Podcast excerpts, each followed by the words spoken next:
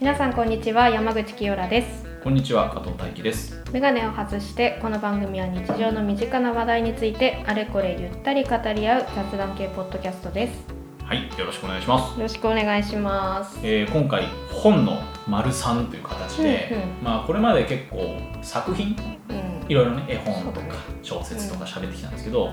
まあ今日ちょっと本の話は今日で最後にしようかなと思うんだけど、ちょっとそういうこう物語っ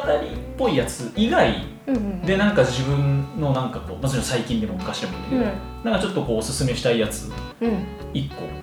物語以外以外のやつをちょっと以外であげようかなうとんう思んうんうんうですけど。んじゃあちょっと清良さんからあ物語以外だとなんかこう私の人生のバイブルみたい なおうお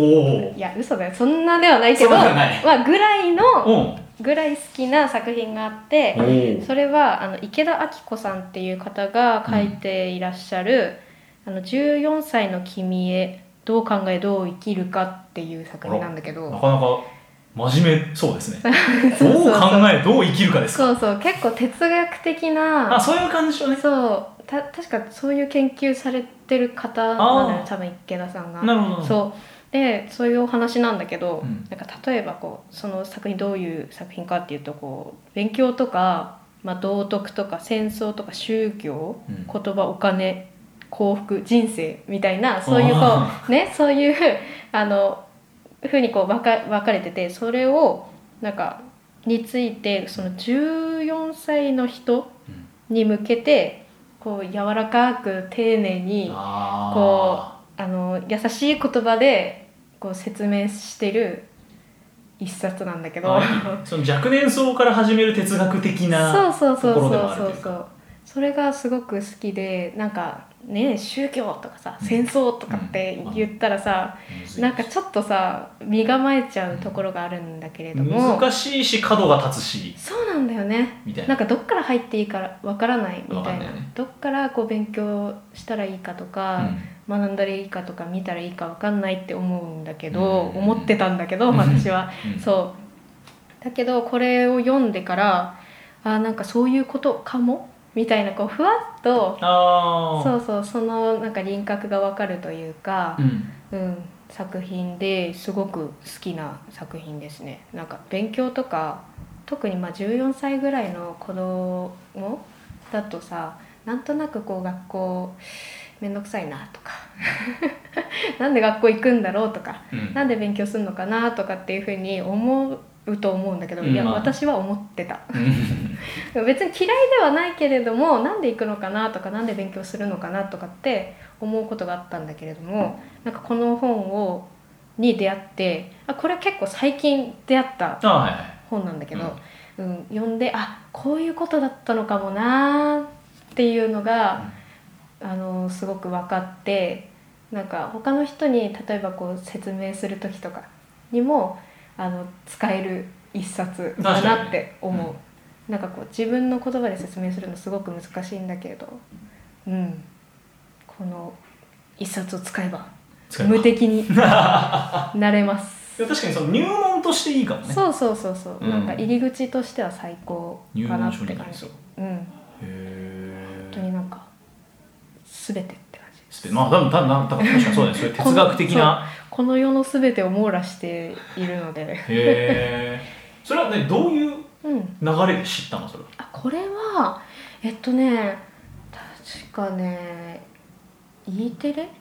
E テレあはいはいは E テレの「うん100分で名著」っていうあありま番すね組があって、ありますありますそうそれでなんか一つの名著を、まあ、4回に分けてこう解説していく、まあ、分析していくみたいな、い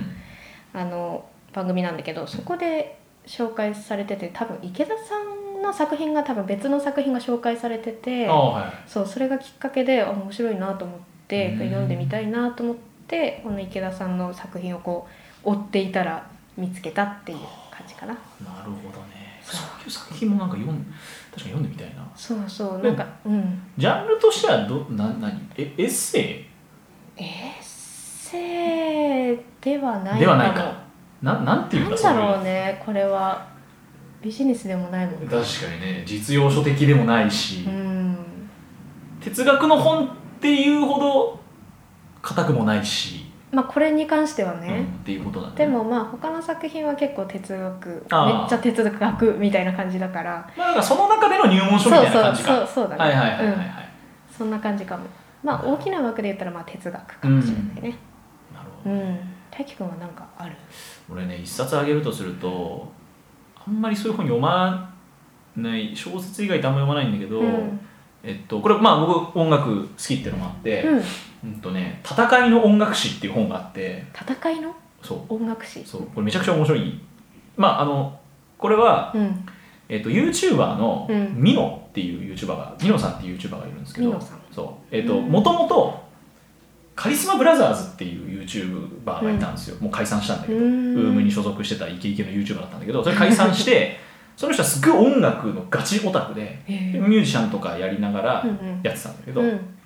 その人の YouTube があのうんいろんな音楽のことについて語る YouTube なんだけどへいえろんなアーティストと対談したりとかもしてるしえすごいでその人が書き上げた音楽史の本なの音楽史そうへえで特にそのロック史あロックミュージックの歴史についてその人が勉強していろんな本からいろいろやってやってまとめた本へえになっていてまあもちろん俺はそのミノのファンっていうのもあってうんあの買ったんだけどうんこれ本当に音楽好きなまあ特にそのバンド音楽とかロックが好きな人に俺本当ぜひ読んでほしくてへえこれ何がいいかっていうとやっぱそのロロの聞きたいロックの原点からもやっぱ言ってるわけですよ、うんやっぱそのえ黒人奴隷の時代うんがあって、まあ、うそんの時代の流れから始まって、やっうんぱそのロックの原点ってブルースなんですよあー聞いたことあるそうじゃあブルースってどうやって生まれたのってなったら、黒人奴隷たちがうんその重労働を強いられているうんその間のその労働家として歌われてたところからああそうなんだだんだんとそれがブルースに変わっていって、っていうところからは話が始まるわけそういうところからこう少しずつ確立していくそう感じなのねそこがこうだんだんこう R&B とかそれがこうロックミュージックになってってってそいこうからこう派生していくんだ歴史を追いながら、うんじゃあ実際にそのバンドとかになりました例えばビートルズみたいなのが出てくうんうんうるんっていうとこからもう最新の2000年代ぐらいまでうんその全体のロックミュージック史がもう一冊にまとまってるんですよすごだからあこういう流れでロックってやっぱ進化進化っていうか流れてきたんだっていう勉強にまずなるっっうんていうのもあるし、うんえーまあ、例えばそのアメリカでどうだったとかイギリスでどうだったみたいなのももちろんあるんだけど、もう一個は、うんえーすごくねえーっ、とねあれなんていうのディスクガイドになってるんですよディスクガイドあの、まあ、そあの関東にうんそのミノさんが選出した、うんそのロック史の名盤あを50選みたいなのまとめててー各年代ごそとにういうことかうんうんうんうんでやっぱその歴史の本の中でもうんこの時代はやっぱこのバンドがすごくてあやーっぱ特にこういうアルバムがどうどうみたいな話があるかうんうんうんうんらやっぱ俺もやっぱ日本のバンドとかめっちゃ好きだし洋楽も聴くけどうんやっぱそういうこう昔の名盤とかうん昔のロックとかってあんま知らないわけですうよん60年代70そう年だねさすがにね代さすがにそこまではやっぱ追えないからだからこう読んでいくうちにあうんうんこういうのがこういう感じで有名だったんだとかすごいんだっていうのを知ってそういうのを聞いてくガイドになるわけよああそういうことかうわーいいね、だから音楽をもっと深く好きになっていく、まあ、特にそういう洋楽うんうんうんとして好きになっていくもっとそのロックが好きっていうところからどんどん歴史を深掘りしていくためうんうのんガイドブックにもなるしそれは聞く方としてねうんうん、勉強としてあ音楽ロック音楽ってこういう風に流れてきたんだっていう勉強にもなるっていうあーすごっ盛りだくさんだね盛りだくさんですやばーすごいなこれすごい面白くて本う当んに、うんなんかもう聞いてるだけで面白いわ音楽オタクとしてはうんうんうん、あうのん、全然音楽興味ないですって人が読んだら面白いかどうかって言われたらまあちょうっんうんうんうとん別なんですけどうんうん少なくともあのロックが好きな人はうんうんうんぜひ聴いてほしいし、でも歴史とかおもしあの好きな人とかだったらうもしんかしたらねハマるかもしれないそうそうそうやっぱあのね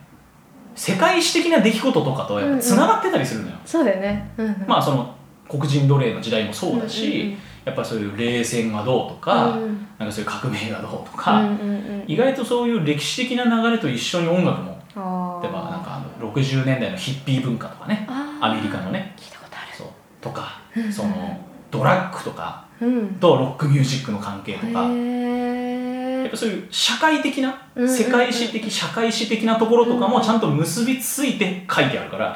あ社会の勉強にもなるーそうだねそうこ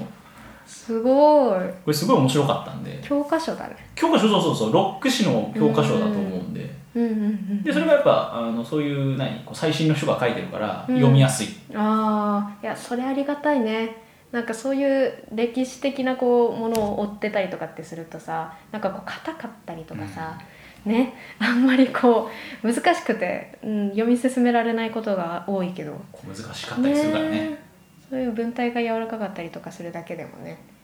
読みやすいから、ううんわちょっと気になるこれすごいいいですだからこれきっかけで好きになった洋楽バンドとかが俺あっうたんりうんうんしたりして、だからどっから聞いていいかわからないとかっていうののもがああるるとしうん洋楽とかなら余計うん、それ名盤とか書いてあると嬉しいかも嬉しい、とりあえずこれ聞いてみればいいんだってなるし、うんうんざーっと聞いててその中からこううんうん、好きになるのをこう選んでいくっていうやり方もありだから、うんそのロック史の勉強とうんそのディスクガイうんドとしてのこの2つの側面からすごくおすすめ、うんしたいうん一冊ですね。もう語れちゃうねこれ読んだらロロックをそうですとても勉強になるんうで、んはい、ぜひ読んでみてほしい一冊ですうんね。てな具合でうんうんはいまあちょっとこの作品というか小説みたいなものストーリー性のあるもの以外をちょっとそうねだねお互いにあげたんですけど、うんうんうんうんどうしたらやっぱここまで小1時間いろいろそうだね本について喋りましたけど全然話足りないこれそ うなんですよこれ毎回なんかお菓子の時もそう言ってたんですけどそうなんかね全然まだまだ熱量があるんですよありますよ、紹介したいものもたくさんあるし、うんなんかこう吸収したい情報もたくさんあるし、うん、さっき収録の合間に言ったけど、うんこれ解決ぞろりの話とかもしたかったいや